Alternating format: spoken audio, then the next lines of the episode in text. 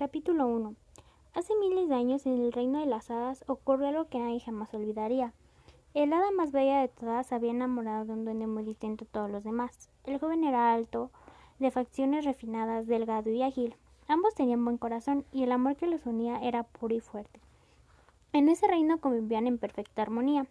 Hadas, duendes y elfos, todos se respetaban y las diferencias enriquecían a cada uno de ellos. Un día algo cambió, pues llegó Amanda, una bruja que había sido expulsada en sus tierras por malvada y envidiosa. Pidió asilo en el reino de las hadas, y como allí todos eran buenos y creían en que todos él merecía una segunda oportunidad, se la dieron. A pesar del buen trato que recibió y de la cálida acogida que le dieron, la bruja no dejó de ser malvada y envidiosa, y como si esto fuera fuese poco, se enamoró perdidamente del duende alto y esbelto. La bruja no podía soportar que el duende no la amara, y menos aún soportara la belleza del hada y su buen corazón.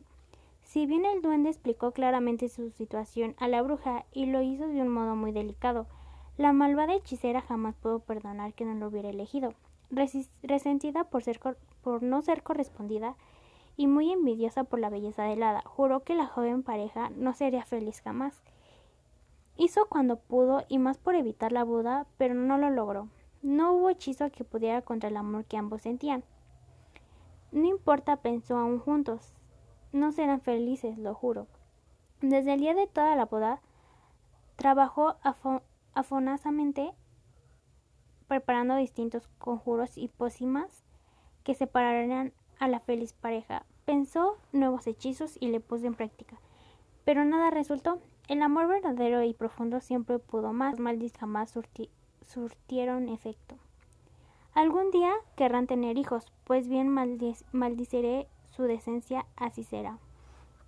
La bruja tenía un ayudante, Helios, un elfo que siempre la había amado en secreto y por eso, cuando la malvada bruja fue deterrada, había decidido abandonarlo todo y acompañarla.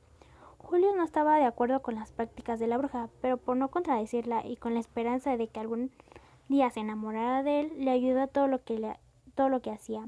Y aunque fue, fuera por amor, también Julio se equivocaba. Sin embargo, cuando escuché que su amada tendería contra los hijos que el hada y el duende tuvieran algún día, sintió que ella era demasiado y decidió hacer lo que pudiera para evitarlo. Julius le dijo a la bruja que no, no le parecía buena idea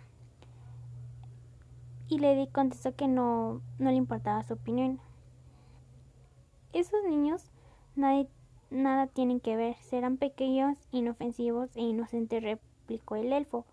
Mira, si no quieres ayudar, tiras por donde has venido. No te necesito, ni he pedido que me acompañaras. Julio se aseguró a la, bruja que la ayudaría, pero en realidad no pensaba hacerlo. Por lo contrario, quería ver cómo la, la arreglaría para deshacer cualquier male, maleficio que la bruja preparara. El elfo no había estudiado mucho y no un lenguaje rico. No conocía el significado de muchas palabras y a veces la, repetía sin saber qué querían decir, solo por el hecho de, haberlas escuchado.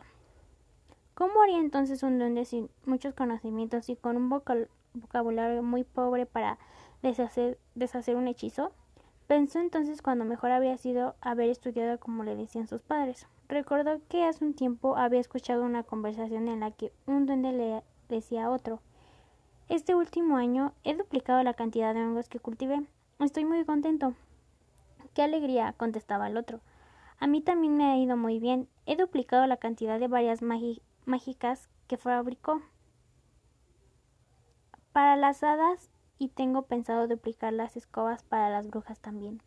Julius se quedó pensando en que si tan felices se veían ambos dondes como hablaban de duplicar, la acción de duplicar debía de ser muy buena y decidió entonces que algún día duplicara algo.